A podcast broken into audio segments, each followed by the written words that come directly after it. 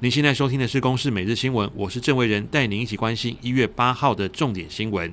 桃园机场群聚案扩大，中央流行疫情指挥中心指挥官陈时中七号晚间证实，再新增一名机场保全确诊，另一名防疫计程车司机疑似染疫待复验。目前桃园机场确定染疫人数达十三人。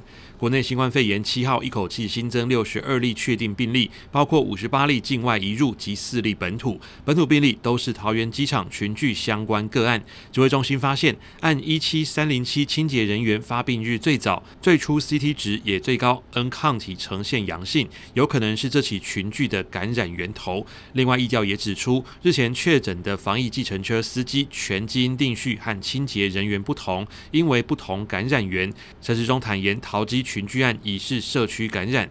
国际消息：哈萨克因为液态瓦斯价格飙涨，引发连日暴动，已经造成至少四十四人死亡。由俄罗斯领军的维和部队已经进入哈萨克协助平乱。哈萨克总统托卡耶夫日前将动乱定调为恐攻，七号下令军警不必警告就可开枪射杀恐怖分子。联合国再度呼吁冲突各方自治，强调杀人不可被接受。